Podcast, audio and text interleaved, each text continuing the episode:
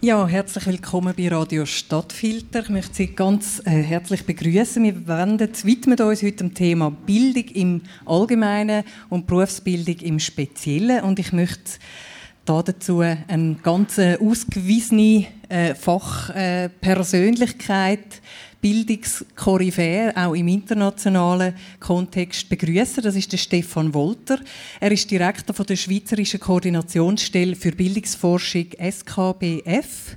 Kurz vielleicht erklärt, SKBF trägt durch ihre Dienstleistungen zur Stärkung der Bildungsforschung in der Schweiz bei und bemüht sich um einen besseren Dialog zwischen Bildungspolitik, Praxis, Verwaltung und Forschung. Das ganz kurz zusammengefasst. Der Stefan Wolter ist aber auch Titularprofessor für Bildungsökonomie Ökonomie an der Universität Bern und er ist auf dem internationalen Parkett eine wichtige Figur und als solcher ist er Präsident von der Expertengruppe Berufsbildung von der OECD-Organisation für äh, Wirtschaftszusammenarbeit und Entwicklung, wo Sie sicher auch kennen. Und seine Ausbildung ist ein Studium in Nationalökonomie und Psychologie an der Universität Bern. Herzlich willkommen, Stefan Wolter. Sie sind seit 1999 beim SKBF, eben bei der Schweizerischen Koordinationsstelle für Bildungsforschung. Ähm, ja, geht um die Stärkung des Dialog, ich habe es vorher gesagt, von der Bildungspolitik, Praxis, Verwaltung und Forschung. Ähm, man nimmt aber in der Öffentlichkeit auch vielerorts auch viel Streit wahr oder sehr viel Diskussionen, Stichwort Fremdsprache, Frühförderung, Harmonisierung der Bildungssysteme in den Kantonen. Wie erfolgreich kann ein SKBF überhaupt Einfluss nehmen, um den Dialog zu verbessern oder stärken?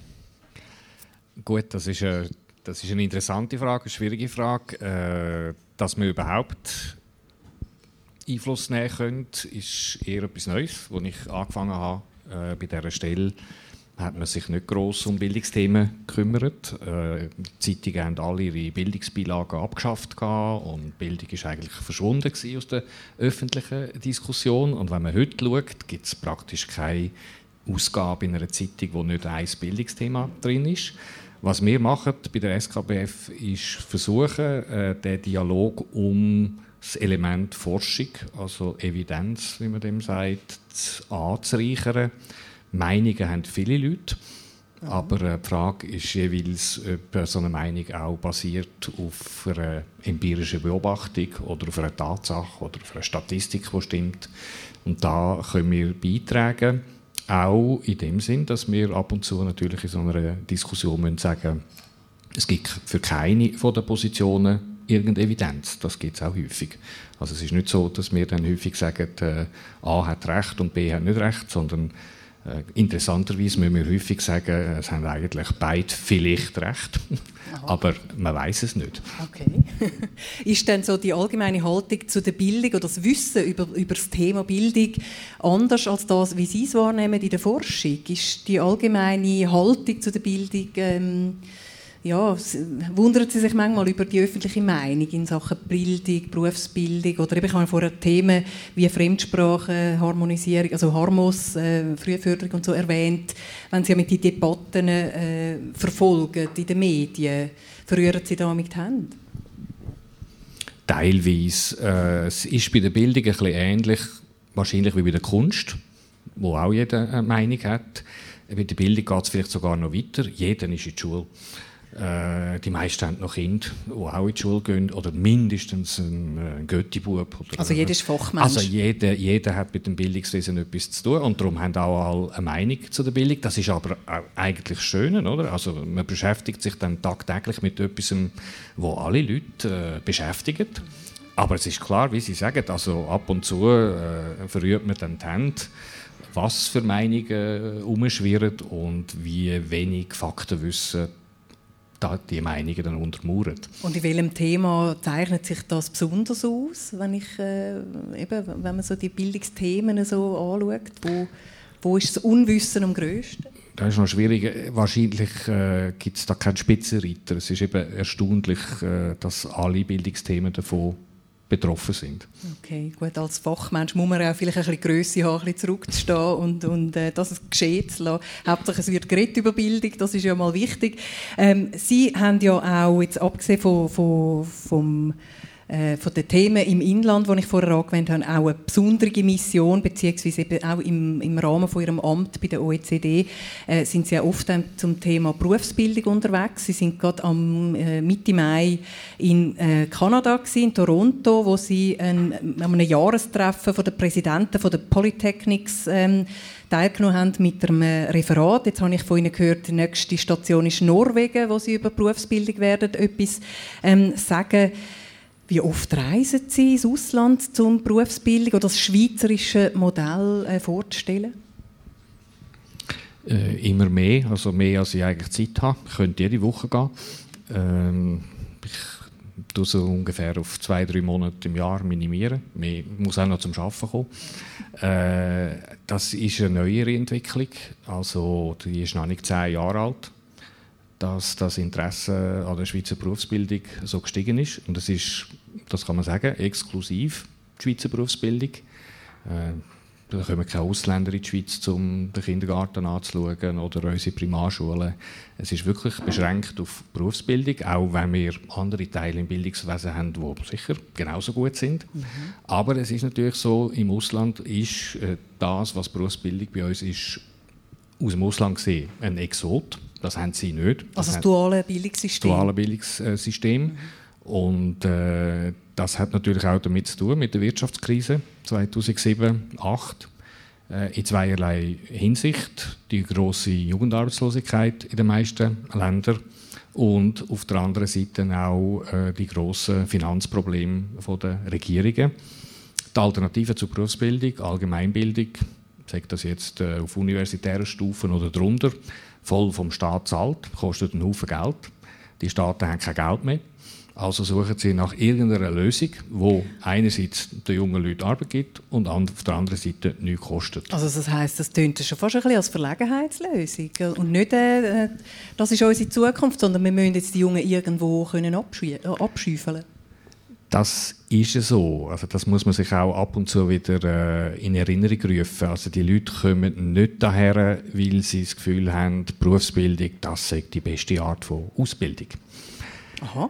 Da hat jetzt aber unser Eins und der Schweizer und die Schweizerin wahrscheinlich ganz eine andere Meinung dazu. Das ist so und äh, ich würde sogar sagen, zu Recht.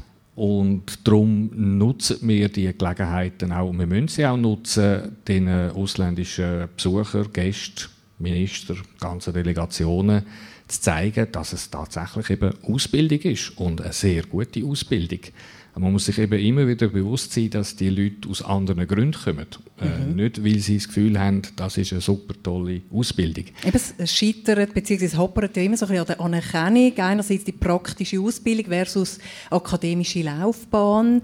Ähm, die, die, Anerkennung im Ausland, in, in, anderen Ländern, das kommt mir jetzt speziell auch die USA in Sinn, aber natürlich viele andere Länder, ähm, äh, sehen äh, Berufsbildung als so etwas Minderwertiges an. Ähm, warum hat sich das so festgesetzt? Also in der Berufsbildung ist es ja nicht automatisch so, dass man sich dreckige Hände muss machen muss? Oder hat man einfach den Eindruck, es ist einfach ein, ein, eine schlechtere Ausbildung? Es hat viele Gründe, aber die zwei wichtigsten Gründe sind, das, was Sie jetzt gerade gesagt haben, hat natürlich früher, vor 50 Jahren vielleicht, vor 100 Jahren, in den meisten Berufen golden, äh, dreckige Hände. Also das heißt, äh, wenn die Besucher kommen und man sagt Berufsbildung, dann stellen die sich mental immer noch Leute mit dreckigen Händen vor darum ähm, haben wir auch so einen, einen Trick, äh, eine Strategie. Äh, wenn wir ausländische Besucher haben, dann gehen wir mit denen in der Regel nicht in die klassischen alten Berufe. Weil das wären einfach Klischees, wo sie würden sagen, ja, ja, ja, ja, der, der Maurer, also Sie gehen nicht zum Maurer, sondern ja, zum... Nicht zum Maurer, sondern wir gehen zum Bankbeamten, wir gehen zum IT- äh, Spezialist, wir gehen zu der, in ein Spital, mhm. Hightech mit äh, Krankenschwestern und so weiter, um ihnen zu zeigen, in der Schweiz kann man praktisch jeden Beruf mit Berufsbildung lernen. Also das ist der eine Grund, warum Berufsbildung einen schlechten Ruf hat. Das ist äh, aus der Vergangenheit her gesehen und in den Augen von diesen Leuten auf ein paar Berufe begrenzt. In vielen Ländern heute noch, äh, beispielsweise exklusiv auf Bauberufe. Mhm. Da, da sehen die Leute gerade einen Maurer vor sich, der eine Straße leitet. Und dann, wenn ich im Ausland bin und die Leute sagen, ja, Berufsbildung, ja, ist gut, ist gut. Aber hat das auch eine Zukunft? Mhm. Äh, Was sagen Sie denn amig jetzt ja.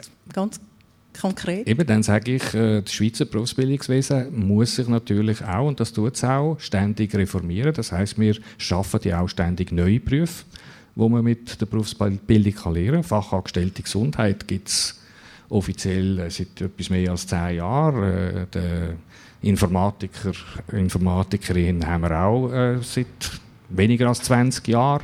Also wir schaffen ständig neue Berufe. Die Berufsbildung muss sich äh, anpassen an, an die Zeit. Ohne, ohne das geht es nicht. Also wenn man nur noch den Geigenbauer und äh, den Maurer hätten und so weiter, dann mhm. das sind auch wichtige Berufe. Gut, und man muss sagen, man hat ja heute ein durchlässiges System, man kann mal eine praktische Ausbildung machen und hat nachher jeden Weg offen, um auch noch Weiterbildung, Berufsmatur, Hochschule und so weiter. Das ist früher ja auch noch nicht einfach so automatisch möglich gewesen, oder? Ist das auch ein wichtiger Punkt, dass die Anerkennung vom dualen Bildungssystem heute besser ist? Das ist der zweite Punkt. Also erstens ist bei uns Berufsbildung auch eben mit Bildungsinhalt verbunden. Also so eine typische Frage von so einem ausländischen Minister ist dann amigs, ja, es ist schon wichtig, einen Beruf zu können, aber Mathematik wäre auch wichtig. Und dann, wenn wir denen sagen, ja, wenn jemand bei uns in eine Lehre geht, jetzt beispielsweise Polymechanik macht, dann ist das ein Mathematikniveau, wo man im Ausland ins College muss. Also das heißt, man muss denen zuerst mal beibringen, das hat auch einen Inhalt an Bildung, weil für die meisten Ausländerinnen und Ausländer ist Berufsbildung einfach die praktische Ausübung von einem Beruf, wo man on the job lernt. Man hat dann auch häufiger so Fragen oder so Bemerkungen, warum dauert so eine Lehre drei Jahre oder vier Jahre? Äh, so einen Beruf hat man doch in vier Wochen gelernt. Mhm. Äh, das sind dann manchmal auch Leute, die sagen, äh, das sind dann manchmal hoch, hochgestellte Personen, Professoren, Minister, die sagen, ich habe im Studium auch gearbeitet, ich bin da auf einer Werft gewesen. Ich habe das alles, was ich brauche, habe ich in drei Wochen gelernt. Also ich kann mir nicht vorstellen, warum so ein Schweizer jetzt da drei Jahre muss in einer Lehre sein muss. Da muss man natürlich sagen, das eine ist der Anspruch vom Beruf. Aber das andere ist eben auch, weil das eine Ausbildung ist und, wie Sie gesagt haben, die Ausbildung ist wichtig, weil es ist ein Teil vom Bildungswesen. Das bedeutet, mit dem Abschluss hat man auch einen Bildungsabschluss. Und mit dem Bildungsabschluss kann man später an einer Fachhochschule, an einer Universität, wo auch immer. Äh, wenn man das nicht hätte, wenn man den Bildungsanteil nicht hätte, dann könnte man ja auch nicht weiter im Bildungswesen fortschreiten. Genau. Jetzt haben Sie aber gesagt, ähm, Sie sind ja oft auch in Mission, nicht nur um einfach ähm, im Ausland anzupreisen, was wir für ein tolles äh, Berufsbildungssystem haben, sondern eben auch die Anerkennung von den Leuten, die hier eine Ausbildung gemacht haben und nachher im Ausland gehen, gehen arbeiten denen ein bisschen den Boden legen. Also die haben es offenbar im Ausland sehr schwer, wenn sie mit nur einer nur in Anführungszeichen, nur einer Berufsbildung ähm, im Ausland einen Job suchen oder Arbeit suchen. Ja, das ist ein wichtiger äh, Faktor. Das wird in der Schweiz häufig auch falsch gesehen. Es gibt Leute, die sagen, äh, wieso gehen ihr jetzt den Ausländern zeigen, wie man Berufsbildung macht? Das ist unser Wettbewerbsvorteil und jetzt erzählen genau. ihr denen noch, wie man das macht. Das ist doch falsch. Wir sollten das als Geheimnis äh, für uns behalten. Ja, das ist ein Wirtschaftsfaktor, oder? Es ist ein, es ist ein Wirtschaftsfaktor, aber es hat eben zwei ähm, Faktoren, die man auch muss berücksichtigen muss wir müssen auch täglich den Schweizerinnen und Schweizer und auch den Ausländerinnen und Ausländern, die in der Schweiz leben und da ihre Kinder in die Schule schicken, denen müssen wir auch eigentlich täglich erklären, was Berufsbildung ist und dass Berufsbildung eine gute Ausbildung ist. Und dann kommen häufig die zwei Bedenken, wo man mit der Internationalisierung vom Wissen über Berufsbildung kann entgegenwirken kann. Das erste ist, wenn man so einen Abschluss hat und will ins Ausland arbeiten, da kämpfen wir dann auch auf diplomatischer Front für die Anerkennung von Diplom. Und es ist sehr schwierig, dann mit einem ausländischen Ministerium über so etwas zu verhandeln, wenn die keine Ahnung haben, was das für eine Ausbildung ist. Das hilft. Aber im Vergleich zum zweiten Faktor ist das eigentlich ein, ein geringerer Faktor. Es gehen nicht so wahnsinnig viele Schweizer ins Ausland arbeiten sondern viel wichtiger ist, dass äh, ein sehr großer Teil der Schweizerinnen und Schweizer in Betrieb arbeitet, wo das Management nicht ganz, aber vielleicht teilweise aus dem Ausland kommt. Mhm. Das ist nicht nur in Firmen, wo ausländischen Firmen gehören, sondern das ist ja vermehrt auch in Schweizer Firmen, wo dann auf einmal der Personalchef aus Frankreich kommt und ein Personalchef aus Frankreich sagt, ja, was ist das für ein Diplom? Das mhm. äh, denkt immer noch mhm. an daheim und sagt, ja, das ist mindestens eine Matur und, und wenn nicht ein Studium. Also das heißt, ich stelle sie nicht ein oder ich gebe ihnen nicht die gleichen Chancen für die Karriere, wenn mhm. sie nicht das Diplom haben, das ich erwarte, weil die Leute äh, das System nicht kennen. Also das heißt, die Internationalisierungs die Informationsaktivitäten, die wir machen, sind weniger da, um unser Berufsbildungswesen im Ausland zu verkaufen, als eigentlich um das Bild, den Status von dieser Ausbildung auch für die Leute zu festigen und zu verbessern, die das bei uns machen. Oh, interessant. Jetzt Stefan Wolter, Hand aufs Herz. Ähm, viele Akademiker, Sie haben es vorhin gesagt, oder, schicken ihre eigenen Kinder lieber in die akademische Laufbahn, sofern das möglich ist. Ähm, und es gibt aber auch solche, die zwar eine akademische Ausbildung haben, aber für die Berufsbildung ähm, plädieren, wo ich jetzt Sie würde zuzählen, äh, wo eben Ihren äh, Nachwuchs dann unbedingt das Gimmi schicken. Der, äh, Bundesrat, Bundespräsident Schneider-Ammann, würde ich jetzt einmal, er hat ja, glaube ich, auch eine höhere Ausbildung und ähm, plädiert jetzt ganz äh, äh, engagiert auch für die Berufsbildung. Ist das glaubwürdig? Das ist auch eine interessante Frage, die häufig bei diesen ausländischen Besuchen aufkommt. Also da tut man die Minister zwei, drei Tage durch die Schweiz führen, sie haben interessante Gespräche und dann kommt immer irgendwann kommt die Frage, wo so heißt auf Englisch, uh, it's a very good education for the, for the neighbors' kids. Also so quasi, äh, ja, ja, die anderen sollen das schon machen, aber also für meine eigenen Kinder äh, wäre das nicht gut. Das ist schon etwas, wo man sich äh, muss bewusst sein. Das ist auch etwas, wo man in der Schweiz damit muss kämpfen. Äh, wir machen dazu auch Forschung zu dem Thema. Und es ist tatsächlich so, dass gerade bei Schweizer Akademikerinnen und Akademikern eigentlich noch viel mehr als bei Ausländerinnen und Ausländern, die in der Schweiz leben, äh, Berufsbildung für ihre Kinder wirklich nicht in Frage kommt. Also das heißt, das Problem haben wir in der Schweiz, dass Akademikerinnen und Akademiker selber sehr viel Mühe haben mit dem Gedanken, dass ihr Kind eine Lehre machen würde. Und vielleicht hilft das internationale Interesse und dass man dann sich bewusst wird, dass man mit der Berufsbildung eben auch nicht nur im Bildungswesen mobil ist, dass man auch international auf dem Arbeitsmarkt äh, eine verbesserte Mobilität hat, hilft vielleicht auch die Ängste und die Barrieren abzubauen bei den Akademikern und Akademikerinnen, die äh, ihre Kinder eben nicht gerne in eine Lehre schicken. würden klingt nach einem Langzeitprojekt. Oder? Das ist ein Langzeitprojekt, das braucht äh, gewisse Generationen. Äh, wobei es geht jetzt ein bisschen schneller, äh, was die meisten von diesen Leuten wirklich nicht wissen, nicht kennen, aber das wird sich in spätestens 10, 15 Jahren wirklich geändert haben. Äh, wenn ich Gespräche habe mit diesen Leuten, die stammen alle noch aus einer Zeit, wo sie ihre Ausbildung gemacht haben, wo es keine Berufsmatur gegeben hat, wo es keine Fachhochschule gegeben hat. Das heißt, sie stammen aus einer Zeit, wo die Berufsbildung häufig bildungsmäßig ein Sackgasse war oder man hat mit sehr viel Mühe und Anstrengung sich daraus bewegt. Und ich bin manchmal erstaunt, wie 40-jährige, 45-jährige Eltern äh, das nicht mitbekommen haben, dass wir in den letzten 20 Jahren einen sehr radikalen Umbau vom Bildungswesen gemacht haben. Und vielleicht auch für die Botschafter, wie jetzt zum Beispiel, ich nenne jetzt, der ist halt neuliegend für Winterthur, der Marcel Pavlicek, CEO von der Burkhardt Compression, der hat bei der Sulzer die Stiftung gemacht und ist heute ein anerkannter äh, Unternehmensmanager. Der wird natürlich gern zitiert, wenn es dann um, um das Thema geht, weil er ja dann der wirklich glaubwürdige Vorzeige, äh, die Vorzeigepersönlichkeit ist, vielleicht hilft dir das auch.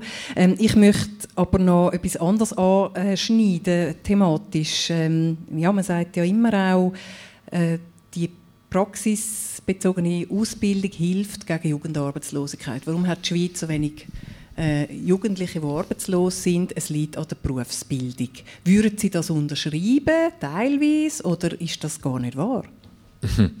Ich glaube daran, aber das ist jetzt eben gerade so ein Punkt, wo jetzt forschungsmäßig sehr schwer zu belegen ist. Sind Sie denn da am Versuchen, das zu eruieren? Äh, da muss man zuerst herausfinden, wie man das überhaupt könnte herausfinden. Also man kann da nicht einfach Länder vergleichen, die keine Berufsbildung haben, mit Ländern vergleichen, die, die haben. Weil da sind noch tausend andere Sachen auch anders. Die meisten Länder, die hohe Jugendarbeitslosigkeit haben, haben beispielsweise auch einen sehr ausgebauten Kündigungsschutz für ältere Arbeitnehmer. Ja, wenn Sie so ein System haben, wo eine Firma älteren Arbeitnehmer nicht kündigen kann, das ist zwar toll und gut für die älteren Arbeitnehmer, aber das bedeutet natürlich auch, dass es keine offene Stelle für junge Leute hat. Also das heißt, die, die dann immer auf der Straße stehen, das sind immer die Jungen, weil die anderen, die eine Arbeit haben, äh, die können nicht entlassen werden. Ich erwähne das nur, das ist so ein Faktor. Ja, der ist in der Schweiz auch anders und darum kann man nicht einfach so Länder mit Ländern vergleichen. Mhm. Äh, ein Experiment, also dass ein Land an einem Tag Berufsbildung abschaffen und dann fünf Jahre später wieder einführen und dann schauen, wie es mit der Jugendarbeitslosigkeit aussieht. Das gibt es auch nicht. Es gibt, Wäre ein bisschen riskant. Das ist ein bisschen riskant. Es gibt, es gibt einen einzigen mir äh, bekannten Fall und der ist auch in der Wissenschaft ausgeschlachtet worden. Das geht aber noch zurück in den Kommunismus in Rumänien. Äh, dort hat äh, Diktator Ceausescu eines Tages gesagt, Berufsbildung, das ist, äh, das ist noch lustig, äh, Berufsbildung ist kapitalistisch. Äh, Im Kommunismus äh, sind alle, gehen alle an die Uni. Und äh, dann hat er über Nacht die Berufsbildung abgeschafft. Tatsächlich. Und dort ist eben interessant, da kann man dann, Forscher haben das dann untersucht, ob die Leute, die gerade vor dem weisen oder nicht weisen Entscheid vom Diktator äh, noch gerade eine Berufsbildung gemacht haben. Was dann aus denen geworden ist, 20 Jahre, 30 Jahre später. Und das Interessante ist, dass die Leute ja dann in eine Transformationsphase hineingeraten sind, wo man dann zumal noch gar nicht gewusst hat. Also, äh, auf einmal ist das Land kapitalistisch geworden, oder sagen wir so wie, wie wir, äh, technologischer Wandel, der wahnsinnig groß war. Und das Interessante ist, dass die Leute, die unter einem alten Regime noch eine Berufsbildung haben können machen die haben nachher, 30 Jahre, 40 Jahre später, genau gleiche Karriere, genau gleiche Löhne erzielt wie die Leute, wo man nach dem Entscheid in ein Gymnasium und in eine universitäre Ausbildung gezwungen hat. Also das also, spricht für Berufsbildung? Das spricht äh, für Berufsbildung. Jetzt der Grund, warum ich glaube, dass Berufsbildung tatsächlich äh, für eine tiefe Jugendarbeitslosigkeit gut ist, ist vielleicht weniger das Praxisorientierte, das hat auch äh, seinen, seinen Wert. Es fängt viel früher an, es ist äh, die Wahl vom Beruf. Äh, die große Jugendarbeitslosigkeit in den meisten Ländern hat auch damit zu tun, dass wenn sie den Jugendlichen in einem universitär prägten System freie Wahl und weil einen Beruf sie wählen wollen, dann wählt eben ein großer Teil der jungen Leute etwas, wo gar nicht gesucht wird am Arbeitsmarkt. Äh, unser schweizerisches Berufsbildungswesen führt dazu, dass 15-Jährige, 16-Jährige, die haben auch Wunschvorstellungen, aber diese Wunschvorstellungen müssen sie nachher mit der Realität in Einklang bringen und vielleicht werden Tausende von jungen Mädchen äh, mit Rost zu tun haben, aber findet auf einmal heraus, dass es nur fünf braucht. Im Ausland, der Klassiker, da gibt es verschiedene äh, Länder, wo das zeigt, äh, sind Medien. Wenn man den jungen Leuten äh, die Wahl lässt, was sie machen wollen, dann haben alle die Medien. Äh, in, ins Fernsehen? Ins Fernsehen, äh, meistens ja, ins Fernsehen. Oder dann vielleicht noch ins Radio. Äh, also da wollen je nach Land, Schweden, England, wo man das untersucht hat, zwischen 25 und 50 Prozent der Jugendlichen wollen gerne in den Medien arbeiten es sind 2% der Arbeitsstellen in den Medien. Und das heißt dann, wenn man denen die Möglichkeit lässt, äh, etwas in die Richtung zu machen, dann realisieren sie auf einmal mit 25, 26, dass die Jobs nicht existieren. Und dann sagt natürlich die Wirtschaft, ja, ihr habt schon eine Ausbildung gehabt.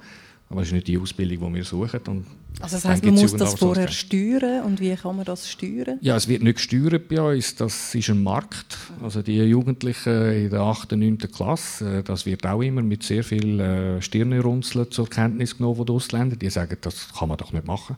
Man kann doch nicht einen 15-Jährigen da äh, quasi in der Erwachsenenwelt loslassen. Das passiert in der Schweiz. Also ein 15-Jähriger 15 muss eine Stelle suchen, muss sich bewerben muss umschauen, ob überhaupt äh, für diesen Beruf überhaupt Lehrstellen angeboten werden. Also da wird von den Jugendlichen in der Schweiz in einem sehr jungen, frühen Alter sehr viel erwartet an äh, Erwachsenenkompetenzen mhm. und die werden also sehr früh ins Bad von der Realität geworfen.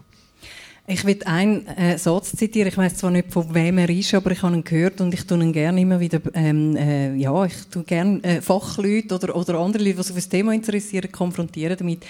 Noch nie hat es äh, so eine gute, ausbildet, gut ausgebildete junge Generation gegeben auf dem Planet und gleichzeitig ist die Jugendarbeitslosigkeit noch nie so hoch gewesen. Ich finde das recht dramatisch. Was sagen Sie zu dieser Erkenntnis? Was läuft da falsch?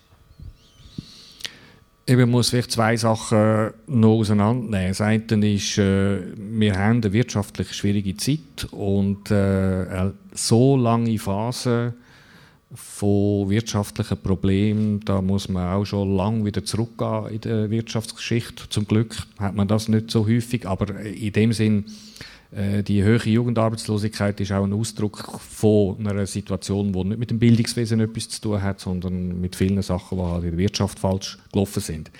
Und die Jugendarbeitslosigkeit ist dann einfach ein Ausdruck davon.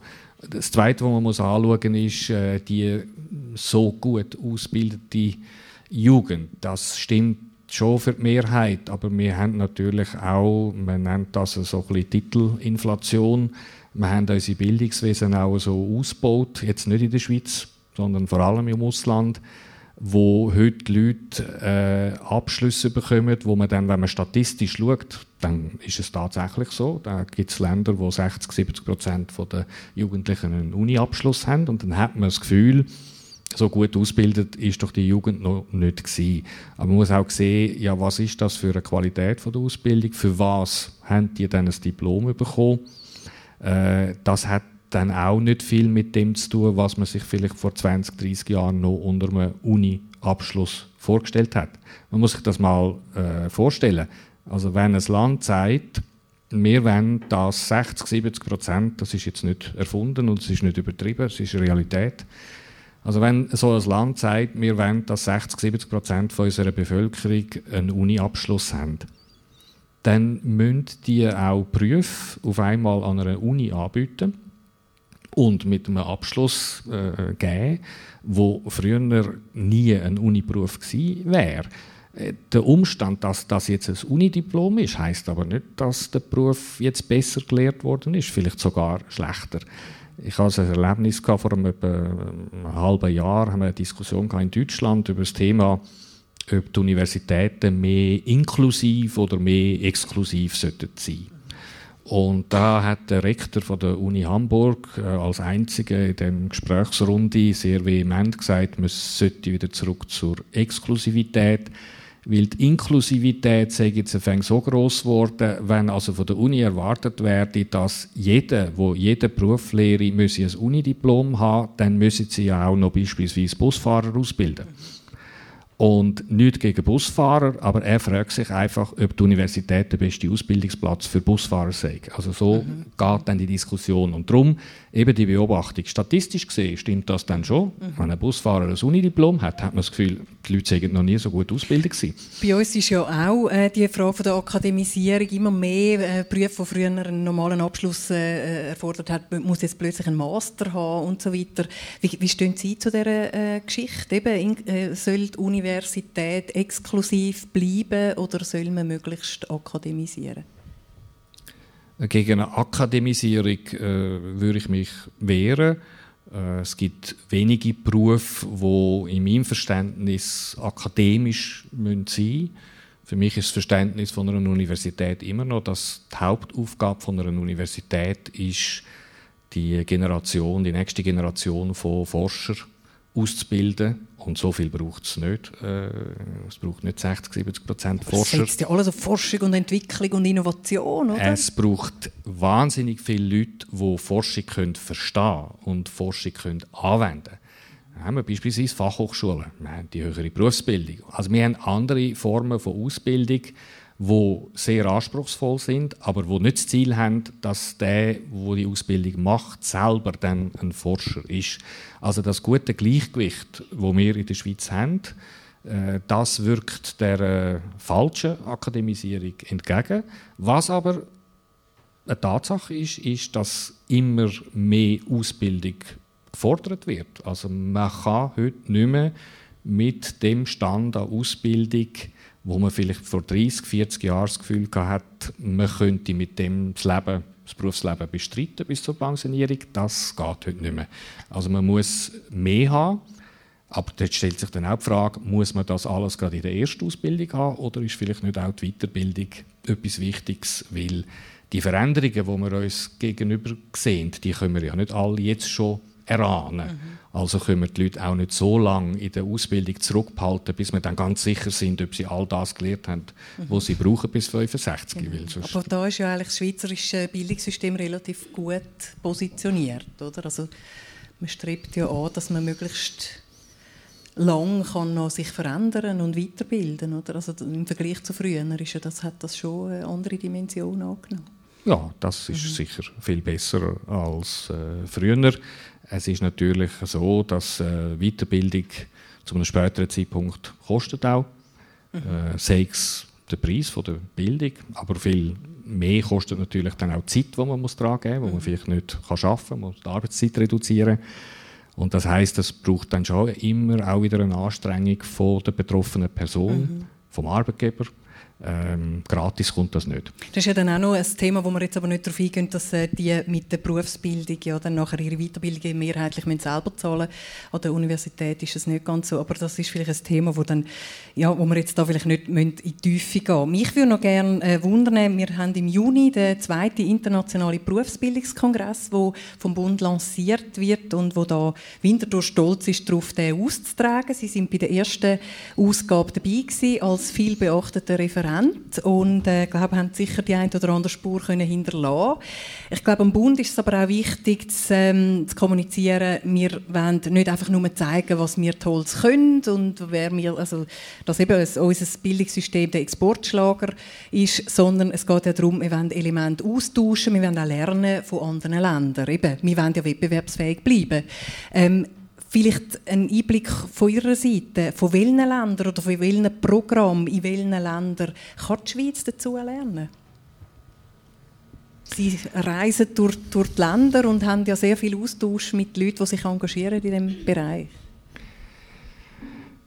das tönt jetzt vielleicht sehr vermessen, aber ich muss mir sagen, all die Reisen im Ausland bestätigt mich häufig eigentlich mehr in Sachen, wo wir nicht machen sollten, als, als in Sachen, wo ich zurückkomme und sage, oh, jetzt sollten wir äh, das anders machen und, und könnten lernen. Also Sie wollen sagen, wir haben noch nichts verpasst in der Berufsbildung, sind wir so gut? Äh, nein, ich würde genau, also ich würde auch sagen, äh, man darf nie sagen, es sei alles perfekt wir müssen es immer besser machen. Es, es ist auch ein täglicher Kampf. Wir müssen täglich die Sachen besser machen.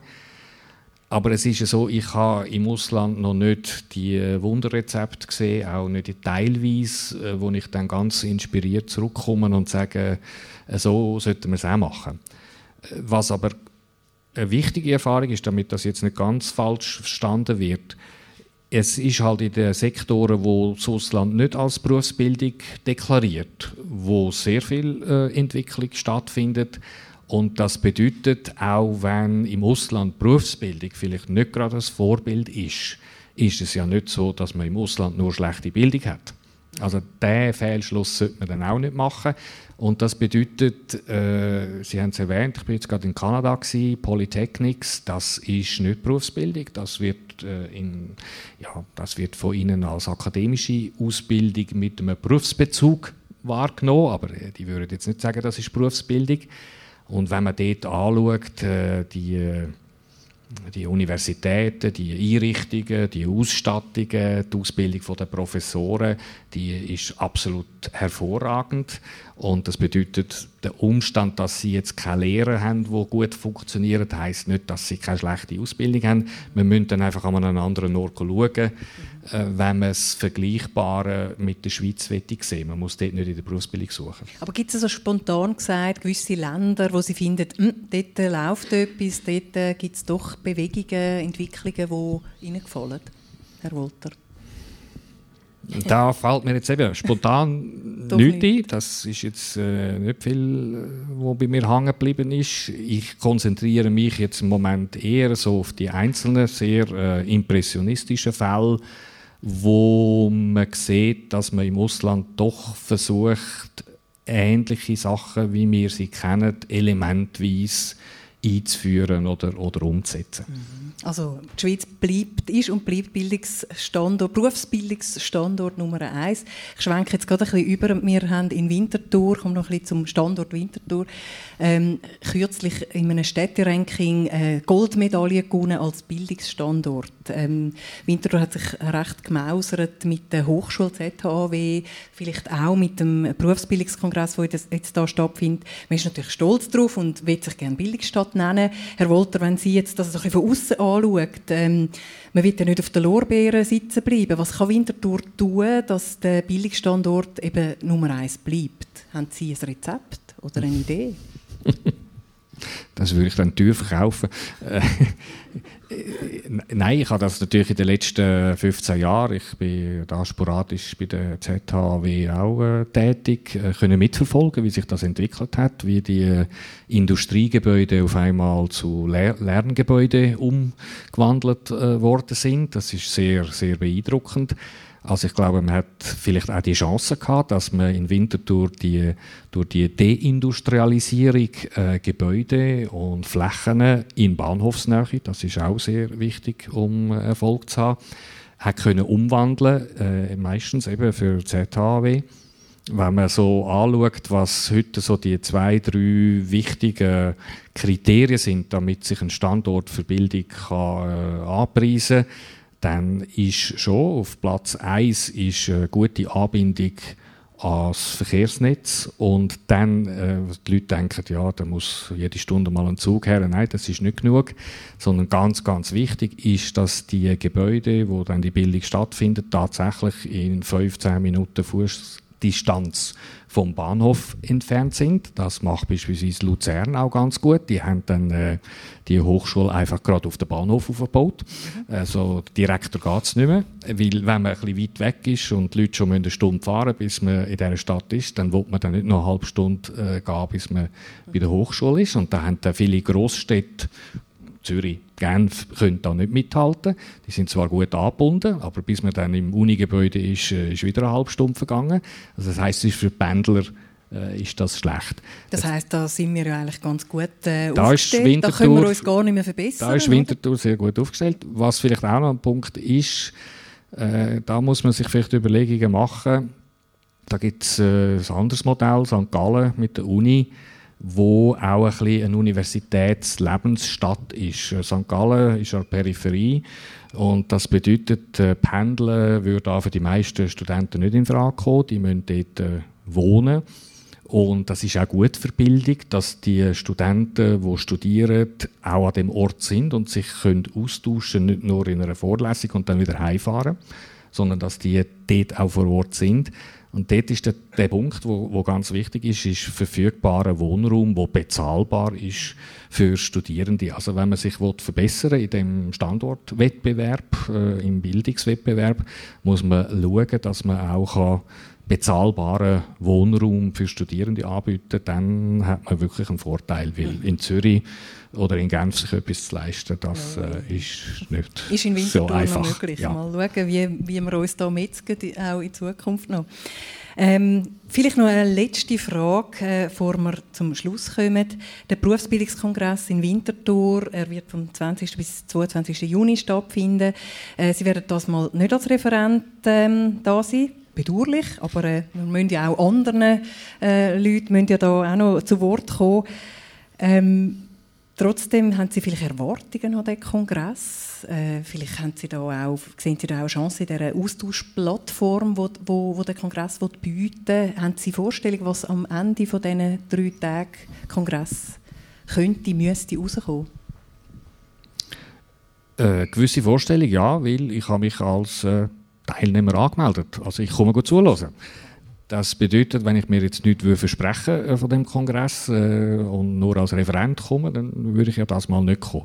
Äh, was ich mir vorstelle, was ich mir erhoffe und das erste Mal hat gezeigt, dass das tatsächlich stattfindet, ist durch die äh, hohe Zahl von Leuten aus äh, verschiedensten Ländern, die da sind, äh, kann man... 80 Nationen vertreten. Über 80 Nationen habe ich gehört, ja. Äh, kann man innerhalb von zwei Tagen mit Dutzenden von Leuten sich austauschen, wo man sonst eben müsste wochenlang um den Erdball reisen. Also das ist allein aus Effizienzgründen ist das ein gutes Argument, da in Winterthur vor Ort zu sein. Und was auch wichtig ist, ist, dass es nicht, das sind nicht Einbahndiskussionen, das ist nicht einfach eine Diskussion zwischen Schweizer und einem Ausländer, sondern was ich vor zwei Jahren gesehen habe, was sehr interessant ist, ist, dass auch die Ausländer, die an den Kongress kommen, den Kongress nutzen, um zwischen sich zu reden. Also da sieht man dann auf einmal Österreicher, die mit Franzosen reden und Inder, die mit Japanern reden, weil sie eben auch gerade da sind. Also das bedeutet, der Kongress ist nicht einfach nur Schweiz und Ausland. Und für einen Besucher wie mich bedeutet das auch, dass ich dann äh, bei einem Kaffee kann mit vier, fünf Leuten aus fünf Ländern reden Und das ist schon etwas äh, sehr Einmaliges und darum komme ich gerne wieder an den Kongress. Sehr schön. Wir äh, hoffen, dass Sie möglichst effizient zu Ihrem Austausch mit den Leuten kommen, die Sie sich wünschen und wünschen Ihnen einen ganz spannenden Kongress. Danke vielmals, dass Sie da sind bei Radio Stadtfilter und wünsche Ihnen einen schönen Abend, Nachmittag. Herzlichen Dank. Vielen Dank.